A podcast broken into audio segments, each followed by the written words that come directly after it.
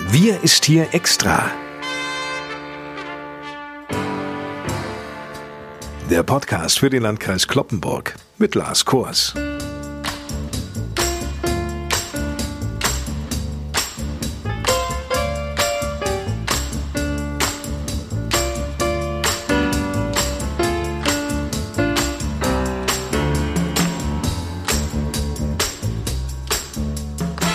Moin liebe Leute, hoffe eine gute Woche liegt hinter Ihnen. Es ist Freitag, der 4. September, das Wochenende steht unmittelbar bevor und passend dazu liefern wir Ihnen die neue Sonderausgabe unseres Podcasts Wir ist hier extra. Mit vielen Hintergründen und Informationen in dieser Corona-Zeit. Und der Mann, der hier den Überblick behält und uns diese Infos aus erster Hand präsentiert, ist Kloppenburgs Landrat Johann Wimberg der sich wie gewohnt aus seinem Büro im Kreishaus meldet. Moin, Herr Wimberg. Moin, Herr Kors. An sich sollten ja mit dem Monatswechsel weitere Lockerungen eintreten. Das Land Niedersachsen hat diese zunächst mal auf Eis gelegt, doch aufgeschoben ist ja bekanntlich nicht aufgehoben. Johann Wimberg, wissen Sie eigentlich, wie jetzt der aktuelle Zeitplan der niedersächsischen Landesregierung auf dem Weg zur Normalität aussieht und vor allem, worauf müssen wir uns denn jetzt noch gedulden? Ja, Herr Kors, das Kabinett in Hannover hat entschieden, dass die nächste Corona-Verordnung nunmehr zum 1. Oktober herauskommen soll. Das hat auch sicherlich etwas mit der dynamischen Lage im Infektionsgeschehen zu tun, weil wir ja nach wie vor auch durchaus mit steigenden Zahlen in Niedersachsen zu kämpfen haben. Ob es dann ab dem 1. Oktober weitere Lockerungen geben wird oder nicht, äh, werde zu gegebener Zeit entschieden, heißt es nun, wenn man die Infektionslage etwas besser einschätzen könne. In der Diskussion ist demzufolge vor allem das Thema Veranstaltungen, sowohl im sportlichen als auch im kulturellen Bereich. Da sind ja die Diskussionen durchaus sehr aktiv. Was kann man zulassen? Gibt es Möglichkeiten, zum Beispiel auch bei Fußball-Bundesligaspielen schon eine gewisse Zugänglichkeit der Stadien zu ermöglichen. Was ist aber dann mit kulturellen Veranstaltungen? Welche Möglichkeiten muss man da erweitern? All das äh, spielt eine große Rolle bei diesen Überlegungen und es geht nicht zuletzt auch um private Feiern und die Anzahl von Teilnehmern in diesem Bereich. Also das sind so die Überlegungen, die jetzt eine Rolle spielen für eine nächste, für eine neue Corona-Verordnung des Landes, wo dann zu klären sein wird, ob es zu weiteren Lockerungen, Veränderungen und Möglichkeiten kommen kann. Wie ist denn die Entwicklung der Corona-Infektionen im Landkreis Kloppenburg? Ja, Herr Kors, tatsächlich hat sich das Infektionsgeschehen in den letzten Tagen bei uns wieder etwas beruhigt. Von Mitte bis Ende August wurden unserem Gesundheitsamt verhältnismäßig viele Neuinfektionen gemeldet. Die Anzahl der Neuinfektionen lag in dieser Zeit häufiger sogar im zweistelligen Bereich. Das waren wir hier bei uns im Landkreis Kloppenburg zuvor so gar nicht gewohnt. Ich möchte noch in diesem Zusammenhang auf unser Dashboard hinweisen. Wir stellen allen Interessierten eine Übersicht über das aktuelle Infektionsgeschehen zur Verfügung. Es gibt eine Grafik, auf der die Verteilung der aktuellen Fälle im Kreisgebiet abzulesen ist. Außerdem gibt es auch Abbildungen zur generellen Fallzahlenentwicklung bei uns im Landkreis und das Dashboard ist über unsere Homepage unter www.lkclp.de zu finden. Auf der Startseite muss man auf den Beitrag Aktuelles zum Coronavirus klicken und dann kommt man in Richtung Dashboard. Das verschafft einem dann einen Überblick über die tatsächlichen Infektionen bei uns im Landkreis. Blicken wir eine Woche zurück, Johann Wimberg, da konnten wir die Nachrichtensendungen der Fernsehkanäle, tätowierte Neonazis auf den Stufen des Bundestages sehen. Mehr noch, Reichsflaggen wurden geschwungen, Gebrüll, überforderte Polizisten. Das Problem, diese Gruppe war ja nicht allein, denn unter den Demonstranten vor dem Reichstag, da waren auch Corona-Skeptiker, Alu-Hütchenträger, Weltverschwörungsexperten und Impfgegner. Sie alle waren und sind es wahrscheinlich immer noch mit der Corona-Politik der Bundesregierung nicht einverstanden. Was lösten diese Bilder in Ihnen aus? All das sind Bilder, die sicherlich nachdenklich stimmen, auch äh, wenn man darüber nachdenkt, wie sich das Ganze in den letzten Tagen und Wochen auch entwickelt hat dass es Demonstrationen gibt, dass man sich über die Corona-Politik äh, auslassen kann, seine Meinung kundtut. Ich denke, das muss eine Demokratie natürlich aushalten können. Aber wir erleben ja hier etwas anderes auch noch. Denn das, was sich da auf der Straße abspielt, ist ja nicht nur die reine sachliche Kritik an dem, was die Corona-Politik ausmacht, sondern hier sammelt sich etwas zusammen. Hier marschieren Menschen miteinander über die Straße, die eigentlich nichts miteinander zu tun haben sollten, nämlich Verschwörungstheoretiker, Extremisten, die ihren Frust ablassen wollen gegen grundsätzliche Dinge, gegen die Politik im Allgemeinen, gegen das System, unsere Demokratie und die Gesellschaft. Deshalb würde man sich wünschen, dass die, die im guten Sinne des Demonstrationsrechts unterwegs sind, sich von denen losmachen und lösen, die andere Absichten verfolgen und sich mitunter die Demonstranten mischen. Und das scheint ja mittlerweile ein erheblicher Teil zu sein.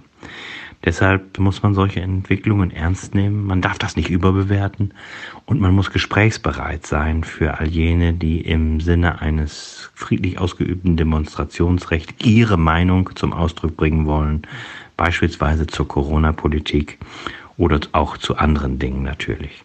Aber insgesamt ist das, was sich da zusammengebraut hat, was dort zu sehen war in diesen Bildern vom vergangenen Wochenende, das ist sicherlich keineswegs zu tolerieren. Und am Ende muss man auch sich fragen, wie kann man damit zukünftig besser umgehen? Ja, diese Frage wird auf vielen Ebenen derzeit diskutiert. Corona-Kritiker mögen jetzt aufheulen und sich in die rechte Ecke gedrängt fühlen.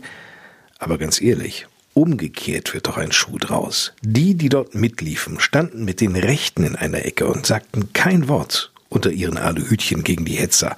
Wer aber völlig stumpf neben Neonazis, Ausländer rausbrüllern und Antisemiten herläuft, macht sich ja unwillkürlich selbst mit denen gemein.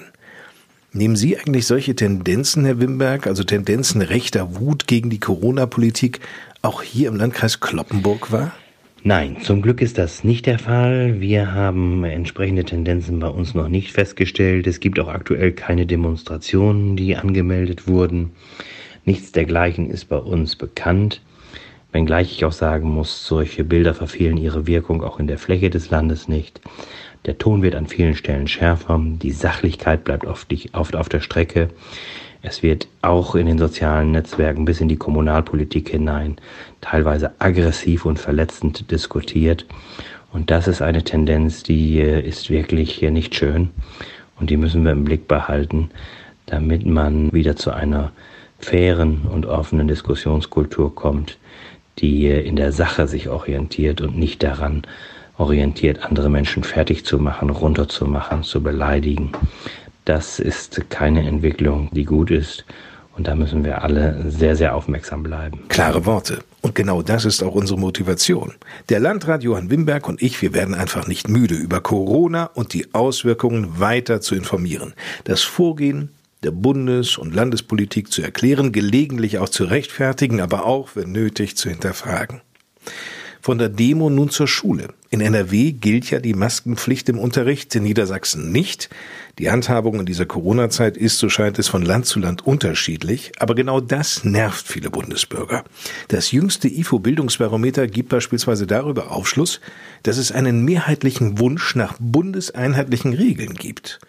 Wie stehen Sie denn dazu, Johann Wimberg? Ja, tatsächlich ist es so, dass diese Wünsche da sind und dass offensichtlich auch die Menschen den Bildungsföderalismus in der Form nicht mehr äh, haben möchten, vor allen Dingen eine Vereinheitlichung möchten, wenn es um die Qualitätsstandards auch von Bildung geht.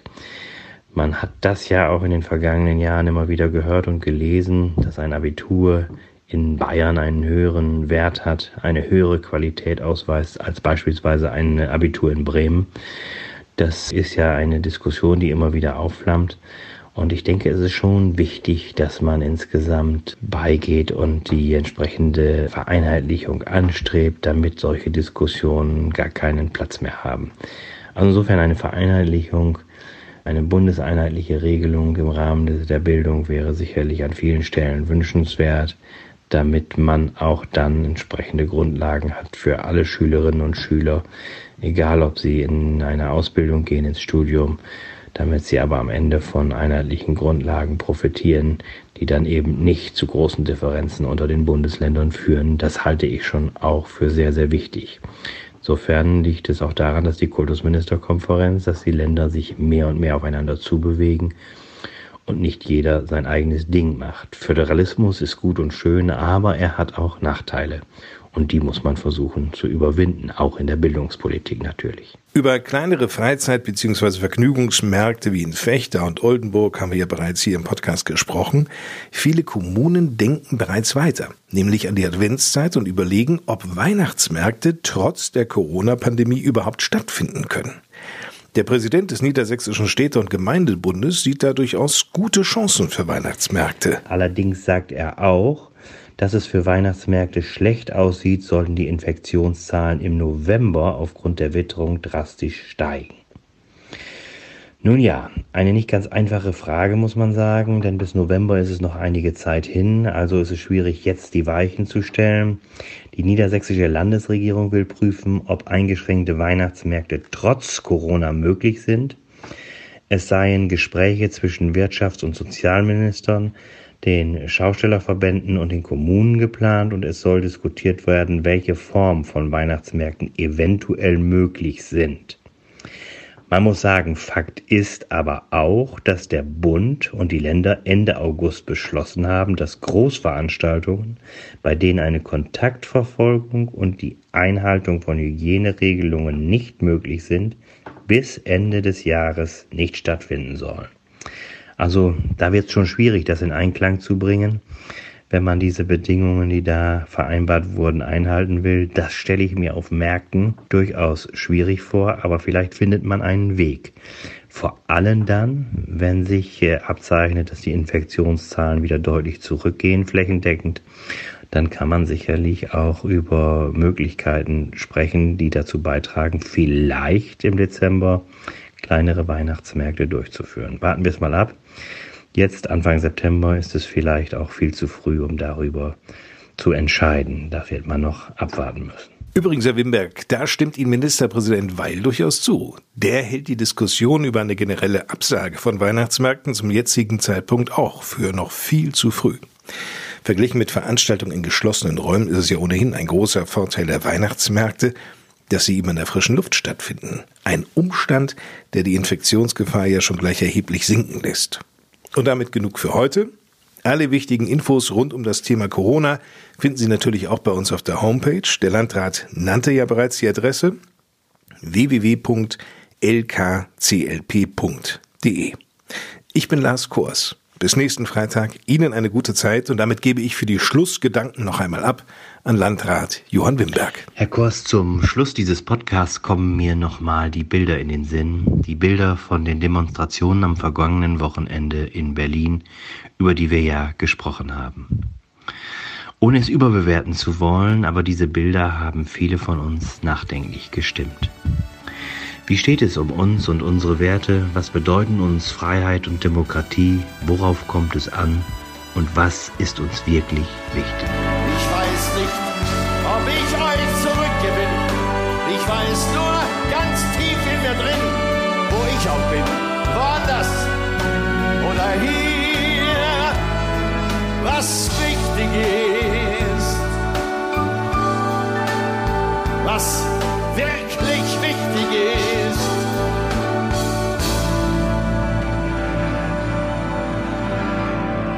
Das seid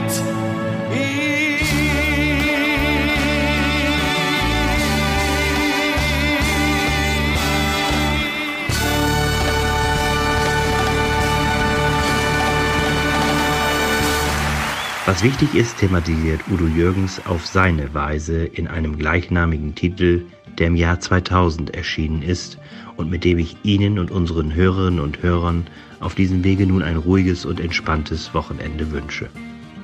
Ich hoffe, dass wir uns in der nächsten Woche gesund und munter wieder hören oder sehen werden, hier im Podcast oder wo auch immer bei uns im Oldenburger Münsterland. Machen Sie es gut. Bis bald. Tschüss.